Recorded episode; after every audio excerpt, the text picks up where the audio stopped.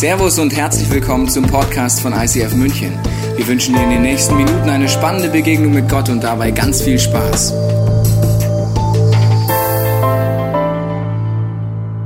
Herzlich willkommen, ICF. Gut, dass du heute da bist. Es ist eine besondere Zeit, nur noch wenige Tage und wir werden gemeinsam starten ins nächste Jahr hinein. Und ich hoffe deshalb, dass du ein äh, gutes Weihnachtsfest hattest, dass du gute Weihnachtstage hattest, einen wunderbaren Heiligen Abend und dass vieles tatsächlich so gekommen ist, wie du es dir erhofft hast. In meinem Leben ist, was das Thema Weihnachten angeht, nicht immer alles so gekommen, wie ich es mir erhofft hätte.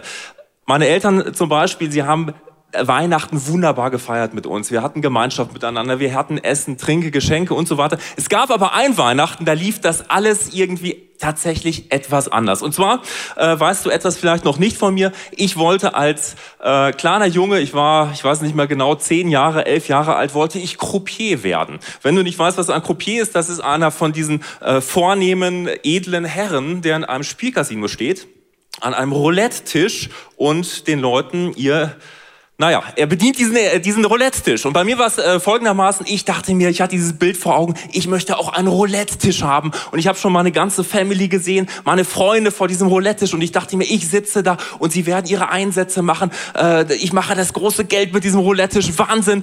Du merkst, da ist auch einiges an Heilung geschehen schon bei mir.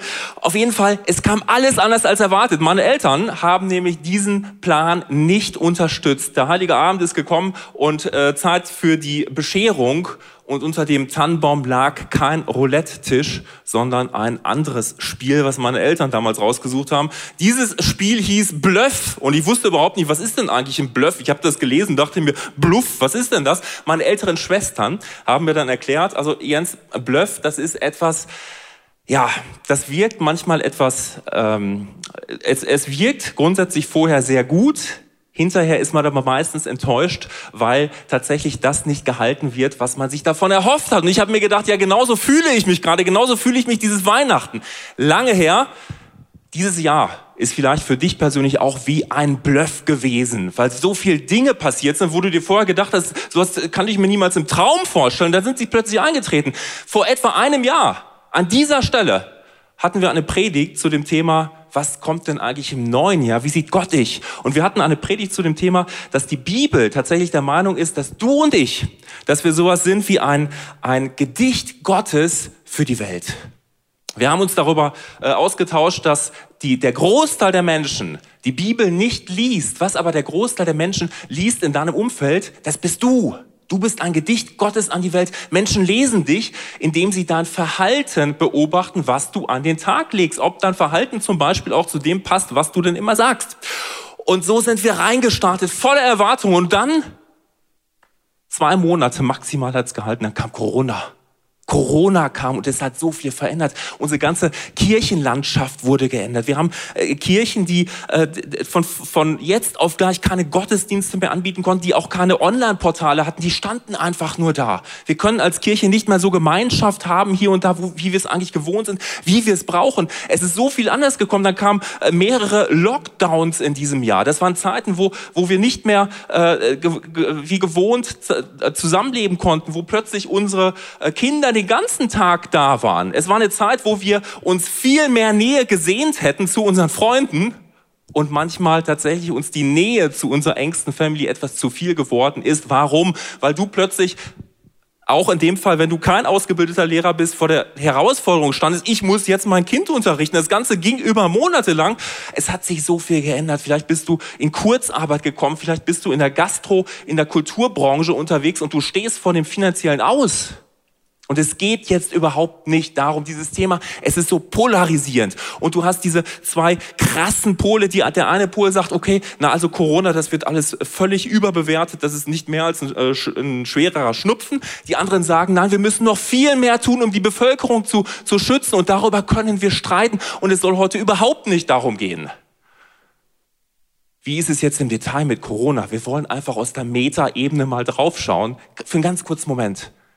Was hat das mit uns gemacht? Ich glaube, dass unser Land in diesem ganzen letzten Jahr etwas uneiniger geworden ist. Unsere Kirche, unsere Kirchen sind uneiniger geworden miteinander. Und jetzt überleg dir mal, was ist eigentlich das Ziel von Jesus Christus für seine Kirche?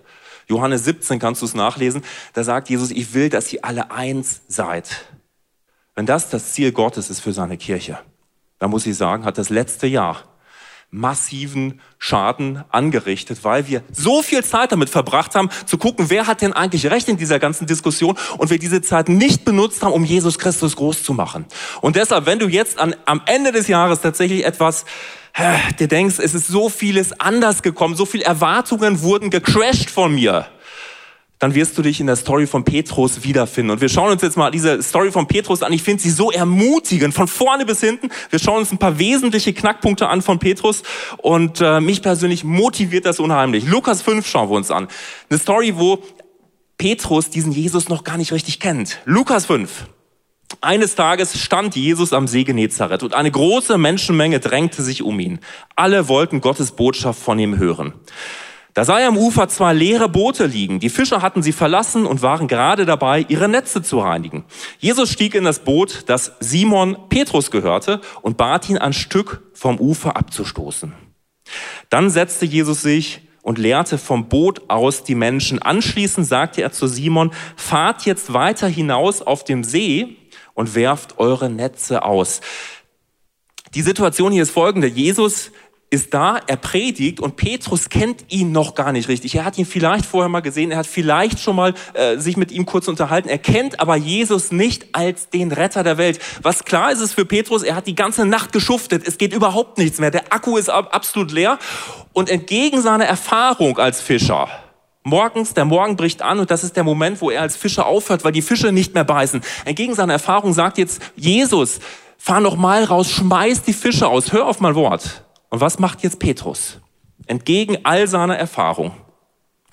Herr, erwiderte Simon Petrus, wir haben die ganze Nacht hart gearbeitet und nichts gefangen. Aber weil du es sagst, will ich es tun. Sie warfen ihre Netze aus und fingen so viele Fische, dass die Netze zu reißen begannen. Eine unfassbare Menge muss es gewesen sein. Deshalb winkten sie den Fischern im anderen Boot, ihnen zu helfen. Sie kamen und bald waren beide Boote bis zum Rand beladen, sodass sie beinahe sanken. Als Simon Petrus das sah, warf er sich vor Jesus nieder und rief, Herr, geh weg von mir, ich bin ein sündiger Mensch. Er und alle anderen Fischer waren erschrocken und erstaunt über diesen Fang. Auch Jakobus und Johannes, die Söhne von Zebedeus, die mit Simon zusammenarbeiteten. Und jetzt kommt's, jetzt wird's interessant. Aber Jesus sagte zu Simon Petrus, fürchte dich nicht. Du wirst von nun an keine Fische mehr fangen, sondern Menschen für mich gewinnen. Sie brachten die Boote an Land, ließen alles zurück und gingen mit Jesus. Ich finde diese Story, das ist die, der Berufungsmoment von Petrus. Ich finde sie so, so, so, das ist einfach nur krass. Also dieser Petrus, Schauen wir uns das nochmal von Anfang an an. Petrus ist ein Jude zur damaligen Zeit. Er hat darauf gehofft, dass einer kommt. Einer kommt, der ihn rettet, der sein ganzes Volk rettet. Diese Person wird Messias genannt, wovon sich die Juden erhofft haben. Er wird ein, ein Königreich aufbauen und dieses Königreich wird nie wieder zu Ende gehen. Er ist derjenige, hat sich Petrus erhofft von diesem Messias, wo er sagt, das ist der, der uns von den Römern, die uns das Leben schwer machen, wo ich Anteile von meinem Fischfang abstottern muss er, der Messias, ist gekommen, um uns frei zu machen von diesen Römern. Das ist die Erwartungshaltung von Petrus. Und jetzt passieren zwei krasse Dinge. Der erste Moment ist folgender. Petrus erkennt, dieser Jesus ist der Messias. Und diese, diese Erkenntnis bringt ihn runter auf seine Knie. Und er sagt, ich bin ein sündiger Mensch, geh am besten weg von mir. Ich bin, ich bin völlig falsch in deiner Nähe. Er erkennt, dass sein, sein, die Hoffnung seines Lebens wird wahr. Jesus Christus ist der Messias, das erkennt er in diesem Moment. Und jetzt passiert nicht nur das. Das alleine wäre schon genug, dass Petrus sagt, ich lebe noch und ich habe jetzt zu meinen Lebzeiten erkannt, der Messias ist da. Das ist noch nicht genug. Jetzt kommt dieser Messias an und er sagt, Petrus, dich genau will ich komm du in mein Team, von jetzt an wirst du Menschen zu mir führen. Das ist der, der, der Berufungsmoment von Petrus. Ein, einen krasseren Moment kann man sich überhaupt nicht vorstellen. Sein Wunsch wird Wahrheit in diesem Moment. Sein Wunsch wird Realität. Und genauso, dieses Setting wünsche ich mir zum Jahresbeginn. Erinnerst du dich noch? Du bist ein Gedicht, haben wir uns beim letzten Mal angeschaut. Ein Gedicht Gottes an die Menschheit. Da steckt dieser Auftrag drin für zeige Menschen, wer ich, wer ich, Jesus Christus bin. Genau diesen Auftrag hat Petrus auch bekommen. Und er ist reingestartet, bam! Du kannst nicht motivierter reinstarten in ein Jahr. Du kannst nicht motivierter reinstarten in eine Season, die jetzt ansteht in deinem Leben, als Petrus das in diesem Moment gemacht hat. Und dann kam alles anders. Alles kam anders. In unserem letzten Jahr kam Corona. Wer weiß nicht, was, wer weiß, was in deinem Leben noch alles gekommen ist. Ich weiß es nicht. Ich weiß aber, wie es mit Petrus dann tatsächlich weiterging. Im Leben von Petrus ging, ging plötzlich alles schief. Dieser Jesus, der der Retter ist, der Messias, der uns befreite von den, von den Römern, das war sein, sein, sein Wunsch dieser Jesus, mit dem er so viel passiert, also mit dem er so viel erlebt hat, er wurde ausgebildet, Petrus. Drei Jahre lang ist er mit Jesus unterwegs gewesen, immer und überall. Jesus hat gelehrt, Jesus hat ihm Dinge erklärt. Er hat nicht alles verstanden, aber er hat so viel, so viel gehört. Jesus hat Menschen gesund gemacht. Jesus hat sogar die, die Schwiegermutter von Petrus gesund gemacht. Gut, viele Menschen denken, dass das letzten Endes auch der Grund war, warum dann Petrus hinter den Jesus verraten hat. Ist nur ein kleiner Witz an alle Schwiegermütter. Wenn du Schwiegermutter bist, nein, Petrus hat seine Schwiegermutter geliebt. Deshalb ist er ja extra zu Jesus gegangen und hat für sie äh, beten lassen. Ähm, also dieser Jesus, wenn du dir das vorstellst, drei Jahre unterwegs gewesen. Dieser Jesus hängt am Kreuz. Baff! Was denkt sich an Petrus in diesem Moment? Es ist alles schiefgegangen. Es ist alles anders gekommen. So hat er sich das nicht erwartet. Jesus hat immer wieder davon gesprochen, ich werde äh, geopfert werden, ich werde wieder auferstehen, aber er hat, Petrus hat es nicht verstanden. Plötzlich hängen seine ganzen Hoffnung, alles, was er rein projiziert hat in diese Zeit, es hängt am Kreuz. Und Petrus checkt überhaupt nichts mehr. Und das Schlimmste an dieser ganzen Sache für Petrus selber ist, er hat ihn nicht nur verlassen, diesen Jesus, weil im Moment seines Todes war Jesus völlig alleine, ohne seine Jünger. Es waren einige tapfere Frauen noch da, aber kein einziger von, seine, von seinen männlichen Jüngern vorher. Das ist nicht das Schlimmste, dass er Jesus verlassen hat. Er hat ihn verraten. Und wir schauen uns ganz kurz an, was das für eine Situation war, als Petrus den Jesus verraten hat. Johannes 18 kannst du es nachlesen. Da spricht die Magd zu Petrus. Bist du nicht auch einer von den Jüngern dieses Menschen? Gehörst du nicht auch zu diesem Jesus? Petrus sagt, ich bin es nicht. Es standen aber die Knechte und die Diener da, die ein Kohlenfeuer gemacht hatten, weil es kalt war und wärmten sich. Petrus aber stand auch bei ihnen und wärmte sich. Es ist der Moment am Kohlenfeuer, wo der Verrat von Petrus beginnt und mit dieser Frage beginnt er, gehörst du nicht auch zu diesem Jesus? Und jetzt kannst du dich hinstellen von außen und kannst sagen, okay, ja, so war er halt der Petrus, ne? der hat ihn halt verraten. Ich glaube, ich bin fest davon überzeugt, dass du und ich, dass wir diese Frage, gehörst du nicht auch zu diesem Jesus, dass wir sie im letzten Jahr zigmal, hunderte Male gehört haben. Vielleicht nicht so offensiv wie da jetzt eben, aber diese Frage bei uns, gehörst du nicht auch zu Jesus, sie ist völlig subtiler in unserem Alltag. Sie wird dir immer wieder gestellt.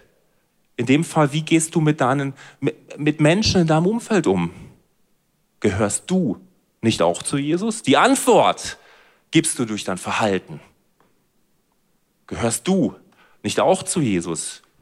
Bereich Vergebung, wo andere vielleicht an dir schuldig geworden sind. Gehörst du nicht auch zu Jesus, würde bedeuten, du gehst den Weg, den Jesus, den, den, den, du tust den Willen von Jesus. Du gehst den Weg der Vergebung. Gehörst du nicht auch zu Jesus? Wird, die, wird dir ständig gefragt in verschiedenen Lebensbereichen. Finanzen. Gehörst du nicht auch zu Jesus?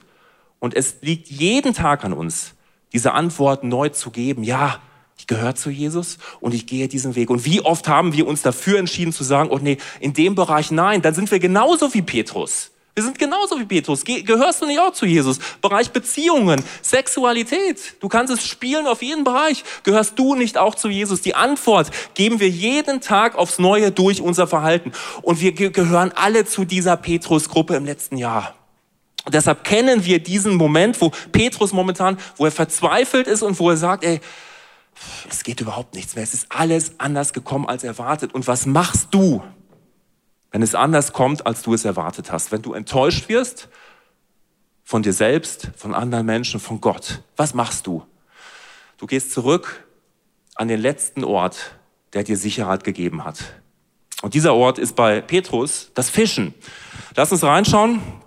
Johannes 21, das ist eine, eine krasse Situation. Es waren, Johannes 21, Vers 2 bis 3, es waren beisammen Simon Petrus und Thomas, der Zwilling genannt wird, und Nathanael von Kana in Galiläa und die Söhne des Zebedeus und zwei andere von den Jüngern. Und jetzt kommt's. Simon Petrus spricht zu ihnen, ich gehe fischen. Sie sprechen zu ihm, so kommen wir auch mit dir. Da gingen sie hinaus und stiegen sogleich in das Schiff und Achtung, in jeder Nacht fingen sie wiederum nichts. Petrus sagt, ich gehe fischen. Warum sagt Petrus, ich gehe fischen?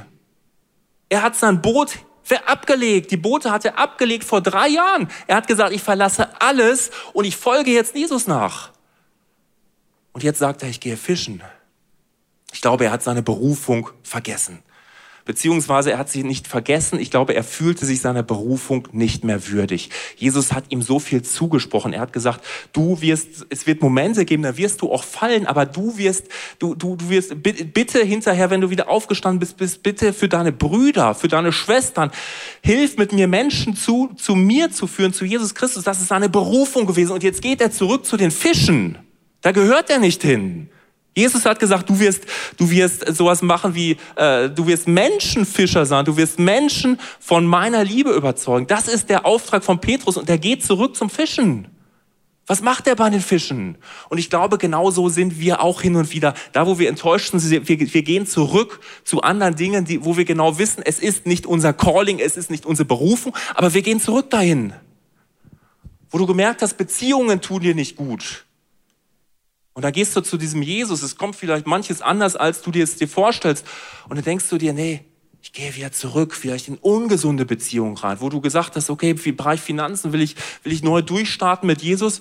Und plötzlich schlägst du wieder altere Muster ein. Was ist dieses Schiff in deinem Leben, wo du im letzten Jahr zurückgegangen bist, wo du in Kompromissen gelebt äh, hast, wo du immer noch in Kompromissen lebst, wo du dich für Kompromisse entschieden hast? Was ist dieses Boot bei dir? Petrus gehört nicht in dieses Fischerboot und er fängt nichts.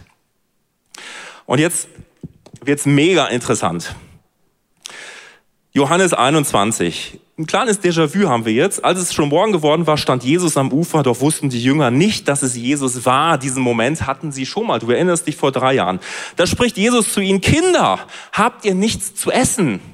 Sie antworten ihm, nein. Ganz kurze Frage, warum weiß eigentlich, Jesus stellt diese Frage, weil er genau weiß, dass die leer ausgegangen sind. Warum stellt Jesus diese Frage? Ich glaube, dass es Momente gibt in unserem Leben, in denen wir Umwege gehen, in denen wir in Kompromissen leben und die ziemlich fruchtlos sind manchmal. Warum? Weil Jesus eigentlich in diesem Moment schon das nächste Wunder vorbereitet. Das Ende von damals vor drei Jahren, wo sie auch nichts gefangen haben. Es wird der Anfang von jetzt. Es ist fast die identische Situation.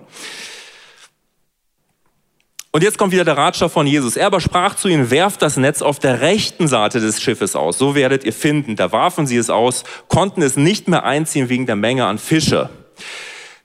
Wir hatten es schon mal, diesen Moment. Und diesen Moment jetzt entkennt tatsächlich Petrus, wer da am Ufer steht, nämlich Jesus. Da spricht der Jünger, den Jesus lieb hatte, zu Simon Petrus. Es ist der Herr. Und jetzt kommt diese, diese klassische Petrus-Nummer. Als nun Simon Petrus hörte, dass es der Herr war, gürtete er das Obergewand um sich, denn er war nur im Untergewand und warf sich in den See. Das ist Petrus, wie wir ihn kennen. Die anderen Jünger aber kamen mit dem Schiff, denn sie waren nicht weit vom Land, etwa 70 Meter, und zogen das Netz mit den Fischen nach nach. Und das liebe ich so an Petrus, dieses, dieses Radikale. Er erkennt in dem Moment, ich hatte die Situation schon mal. Die Situation damals war, dass ich berufen wurde, äh, ein Nachfolger von Jesus zu sein und mit ihm durchs Leben zu gehen. Und jetzt keimt diese alte Hoffnung wieder auf bei Petrus. Was macht er? Er schmeißt sich rein, er schwimmt bis zum Ufer hin, er rennt diesem Jesus nach. Und in meiner Vorstellung ist es so, dass in diesem Moment, wo er Petrus sieht am Ufer, dass er zusammenzuckt zuckt einfach nur zusammen. Er, er, er kann nicht weitergehen. Dieser Moment spült so viel hoch. Und das ist ein einziger Vers. Vers 9. Wie sie nun ans Land gestiegen waren, sahen sie ein Kohlenfeuer am Boden und einen Fisch darauf liegen und Brot. Dieser Begriff Kohlenfeuer kommt dreimal in der Bibel vor. Jesaja und zweimal im Johannesevangelium. Das eine Mal, wo Petrus Verrat beginnt am Kohlenfeuer, wo er Jesus verleugnet hat. Und jetzt rennt er zurück zu seinem Herrn, zurück zu Jesus. Und was erkennt er? Ein Kohlenfeuer. In dem Moment stelle ich mir vor, er sieht dieses Feuer, alles kommt wieder hoch. Dieser Moment, wo er Jesus verraten hat, wo er ihn, ihn, ihn verneint hat, wo er seinen Auftrag abgegeben hat, wo er zurückgegangen ist zu den Fischen. Alles kommt wieder hoch in diesem Moment. Alles. Immer dann, wenn du dich zu Jesus wieder zuwendest und ihm hinrennen willst, werden diese Momente kommen. Und dann denken wir uns, okay, jetzt geht's aber rund, oder? Da ist Jesus. Und dazwischen, zwischen mir und Jesus, zwischen mir und meinem Jesus sind plötzlich diese Momente, wo ich mich gegen ihn entschieden habe, wo ich nicht treu war, wo ich mich, mich selber schlagen könnte dafür, wo es einfach nur wehtut in meinem Herzen. Da ist Jesus und dazwischen stehen diese Momente. Es gab viel zu besprechen. Man hätte über so viel reden müssen. Jesus hätte sagen können, also pass auf, äh, lieber Petrus, also wie das jetzt damals gelaufen ist, äh, warum war ich ganz allein am Kreuz? Wo seid ihr hingegangen? Von wo bist du jetzt eigentlich gekommen? Warum bist du fischen gewesen? Petrus hätte gesagt von der anderen Seite, also ich, ich check es überhaupt nicht mehr. Du warst tot, du hast Löcher in deinen Händen, du hast Löcher in deinen Füßen. Du warst tot, du hast dir einen, einen Stich in der Seite, der gezeigt hat, dass du tot warst. Warum lebst du wieder? Ich habe so viele Fragen. Man hätte so viel diskutieren können. Und was was macht Jesus? Ein Satz. Lass uns frühstücken. Er sagt nur, lass uns frühstücken. Und das ist ein Satz, der, weißt du, auf der einen Seite klingt er so wenig theologisch, dass wir ihn niemals Jesus zutrauen würden. Auf der anderen Seite offenbart dieser Satz das Gesamt, ein riesiges Geheimnis der Christenheit. Nämlich, dass Jesus sich Gemeinschaft zu dir und zu mir wünscht, auch wenn es viel zu tun gäbe, aber er wünscht sich nur Gemeinschaft. Er will mit dir und mit mir frühstücken. Das ist was, was völlig, was völlig, man könnte fast sagen, es ist, es ist zwecklos. Es hat jetzt keinen tieferen Sinn. Und genau diese Momente möchte er. Er möchte abhängen mit dir. Er möchte neben dir sitzen, bei dir sitzen. Er möchte Zeit verbringen. Er möchte in dein Herz schauen. Und genauso ist es bei uns in unserem Alltag. Wir, wir nehmen uns das vor manchmal. Vielleicht hast du es dir vorgenommen in deinem letzten Jahr und du, sag, du hast dir gesagt, okay, ich möchte Zeit verbringen mit Jesus. Einfach nur um des Seins willen. Ich möchte sein bei Jesus. Und das machen wir manchmal so, dass wir sagen, okay, jetzt habe ich hier die ganze Zeit gearbeitet, an meinem wunderbaren Schreibtisch, alles Mögliche gemacht. Und jetzt aber, ähm, jetzt habe ich noch, fünf Minuten habe ich noch, vielleicht auch ein bisschen weniger. Jetzt ist aber Zeit dran mit Jesus, oder? Jesus, jetzt, äh, jetzt verbringe ich mal kurz Zeit mit dir und wir, ich möchte jetzt einfach mal hier, ich habe noch so viel zu tun und du fängst an, in deinen To-Dos wieder zu landen im Gebet. Und ich bitte dich, wenn du diesen Frühstückstisch hier anschaust, Jesus sagt, ich will mit dir frühstücken, das hier ist kein Frühstückstisch. Wenn ich dich zum Frühstück einladen würde, das Teil würde ich niemals so aufbauen. Es ist eigentlich eine Frechheit, wie ich mich vorbereitet habe hier für mein Frühstück. Das ist ein Arbeitszimmer und es ist, es, es dient mir im Moment nicht der Begegnung mit Jesus. Versteh mich nicht falsch. Du kannst auch in deinem Arbeitszimmer. Ich persönlich habe wunderbare äh, Zeiten mit Gott in meinem Arbeitszimmer, aber es kommt aufs innere Mindset an. Überall da, wo innere Dinge, wo das noch in meinem Kopf rumspukt, da will es mich trennen von Gott. Und meine Frage an dich ist, wie geht es dir? Was ploppt auf, wenn Jesus sagt zu dir, ich will mit dir frühstücken? Zwei krasse Dinge können aufploppen. Die, die eine Sache ist vielleicht was Religiöses, wo du dir selber sagst, also darf ich das? Darf ich einfach so frühstücken mit Jesus, weil ich muss doch Dinge tun, vielleicht für die Kirche, vielleicht für was auch immer. Darf ich denn das? Und die zweite Sache, die dann äh, immer wieder herumgeistern will, ist äh, diese Sache, ich habe noch viel zu viel zu tun wenn ich mich jetzt tatsächlich doch einfach eine Viertelstunde mit Jesus hinsetze, ja, wer macht denn dann eigentlich mal eine andere Arbeit? Das muss doch alles getan werden. Es muss doch irgendwie geregelt werden.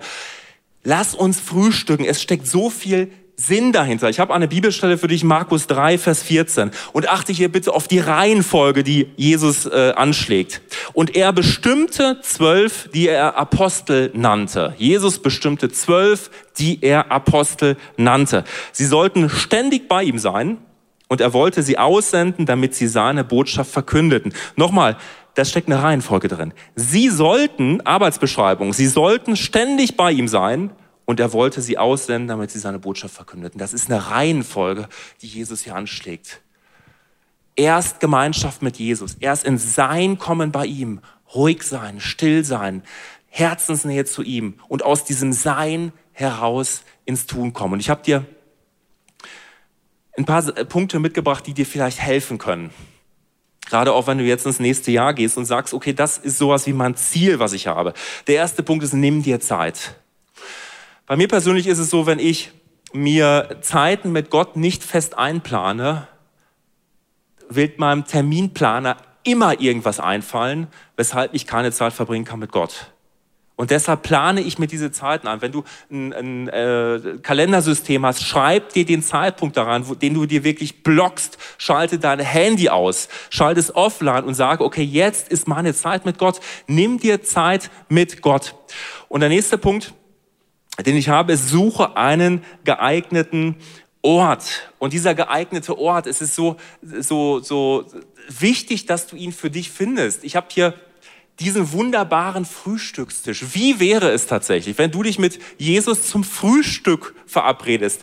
Man guck dir mal an, was wir hier haben. Das ist legendär so möchte ich frühstücken. Wenn du jemand ganz besonders erwarten würdest, würdest du wahrscheinlich so ein Frühstück in etwa vorbereiten. Jesus ist derjenige, du kannst keinen Gast haben, der größer ist als Jesus Christus. Was, wie bereiten wir uns auf unsere Treffen vor? Es muss nicht so ein Frühstückstisch sein. Wenn du jetzt äh, zuschaust, es ist Abend, du kannst auch Abendessen mit Jesus. Du kannst auch, wie meine Frau das macht, in die Sauna gehen mit Jesus. Hört sich im ersten Moment komisch an, aber warum denn nicht?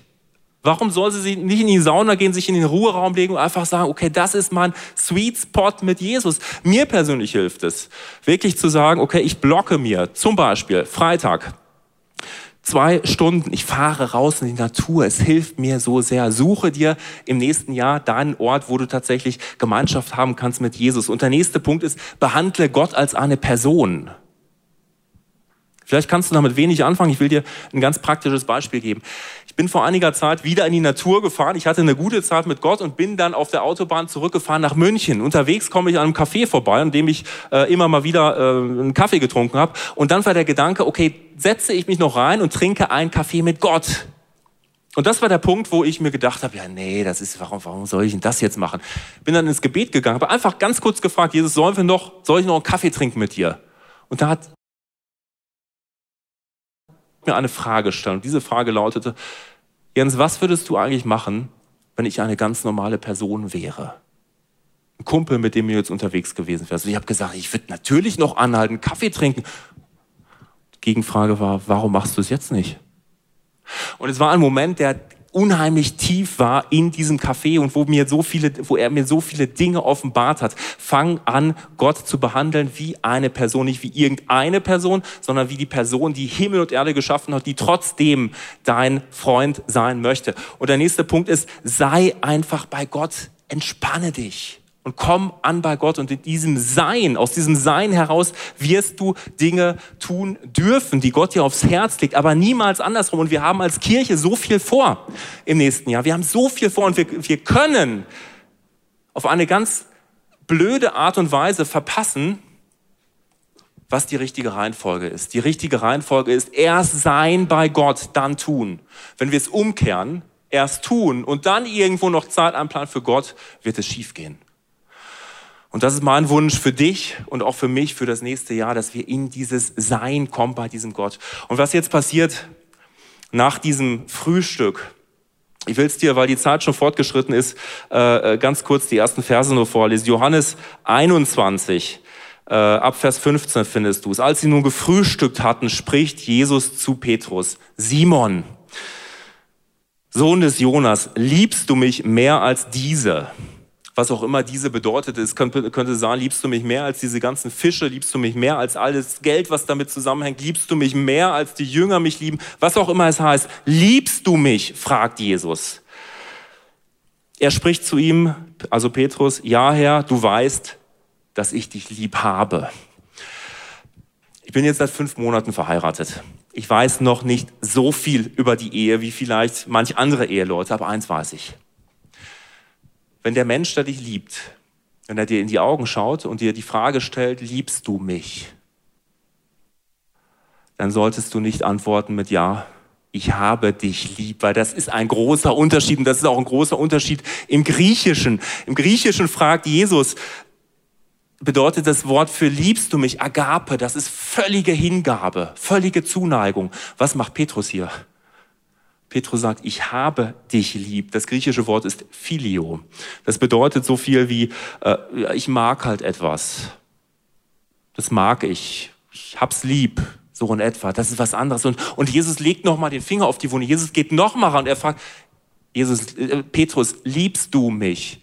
Und Petrus nochmal, ja, ich hab dich lieb. Warum kann er nicht von Herzen sagen, ja, ich habe völlige Zuneigung zu dir, weil er es nicht gelebt hat in den letzten Wochen, weil er, weil er Jesus verraten hat. All das kommt auf bei dieser Frage, liebst du mich? Er kann es aus seinem vollen Herzen nicht sagen. Und da kommt die dritte Frage. Jesus geht runter und er sagt, hast du mich lieb, Petrus?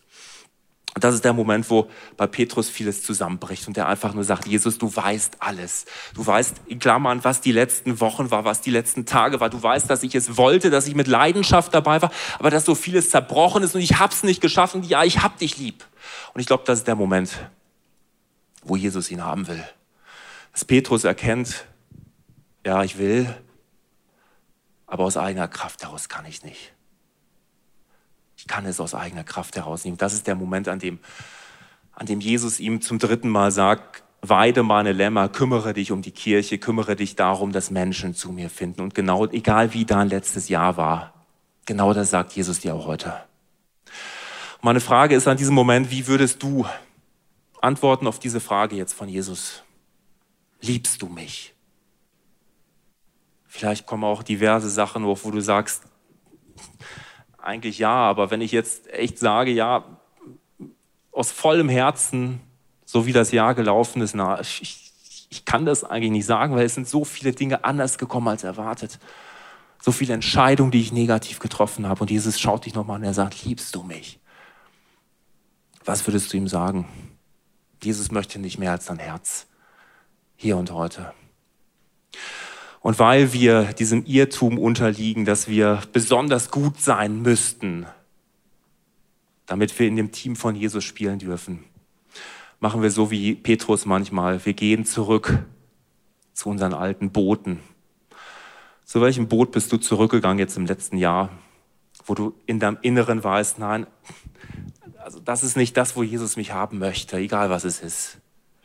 Es ist Zeit heute, das Boot zu verlassen und neu auf Jesus hinzurennen, an dem Kohlenfeuer vorbei, an seinen Frühstückstisch. Lass uns frühstücken, das ist die Einladung, die Jesus dir heute zuspricht. Ich werde jetzt beten für dich und wenn du magst, dann bete gerne mit. Jesus, ich danke dir dafür, dass deine Einladung gilt, dass du wieder ein Feuer gemacht hast heute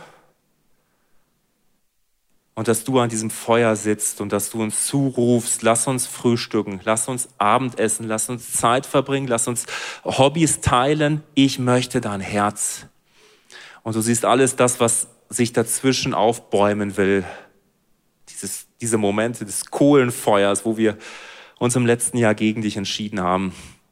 Und ich nehme das jetzt alles gefangen, Jesus, und ich breche über unserem Leben die Lüge, dass wir bestimmte Anforderungen erfüllen müssten, um mit deiner Arme zu laufen. Ich breche diese Lüge über unserem Leben und ich segne uns mit der Wahrheit, dass wir nie tiefer fallen können als in deine Hand. Ich bete jetzt für den Moment, wo du jedem Einzelnen, egal wo wir gerade sind, wo du jedem Einzelnen jetzt zeigst, du bist da Du bist auch im kommenden Jahr da. Und du sitzt jetzt schon an jedem einzelnen Ort, an dem du, sich nach, an dem du dich nach Gemeinschaft mit uns sehnst. Amen. Wir hoffen, dass dir diese Predigt weitergeholfen hat. Wenn du Fragen hast, kannst du gerne an info at icf-moenchen.de mailen und weitere Informationen findest du auf unserer Homepage unter www.icf-moenchen.de.